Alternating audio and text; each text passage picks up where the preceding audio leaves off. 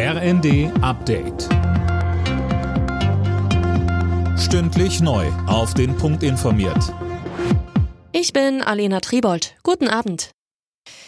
Im Berliner Kanzleramt haben sich Vertreter von Politik, Arbeitgebern und Gewerkschaften getroffen. Bei dem Auftaktgespräch der konzertierten Aktion ging es darum, wie die Bürger bei all den Preisexplosionen entlastet werden können.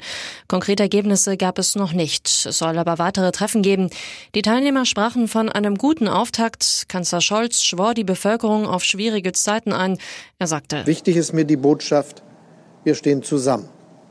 Und wir wollen, dass alle Bürgerinnen und Bürger gut durch diese Zeit kommen. Schülerinnen und Schüler genauso wie Rentnerinnen und Rentner, die Unternehmen genauso wie ihre Beschäftigten. Die Ukraine schätzt die Kosten für den Wiederaufbau ihres vom russischen Angriffskrieg zerstörten Landes auf mindestens 750 Milliarden Dollar. Finanziert werden soll das Ganze zum großen Teil aus beschlagnahmten Vermögen des russischen Staates und der Oligarchen, sagte der ukrainische Regierungschef Schmihal bei der internationalen Wiederaufbaukonferenz in Lugano.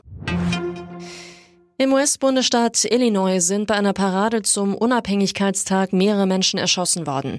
In Highland Park nördlich von Chicago hat es laut Behörden sechs Tote gegeben.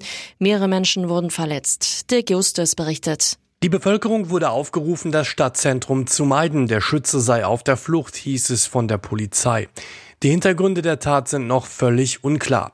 Die Feiern zum Unabhängigkeitstag in der Stadt und mehreren umliegenden Gemeinden in Illinois wurden unterbrochen. Die Amtsärzte in Deutschland wollen das Abwasser auf Corona-Spuren untersuchen. Das hat der Vorsitzende des Bundesverbandes der Amtsärzte Niesen den Funke-Zeitungen gesagt. Damit soll das Infektionsgeschehen besser erfasst werden. Das deutsche Tennisdoppel Kevin Krawitz und Andreas Mies hat es in Wimbledon erstmals ins Viertelfinale geschafft. Gegen das britische Duo Johnny O'Mara, Ken Skapski setzten sich die beiden glatt in drei Sätzen durch. Im Viertelfinale treffen Krawitz Mies nun auf das kroatische Doppel Mate Pavic und Nikola Mektic. Alle Nachrichten auf rnd.de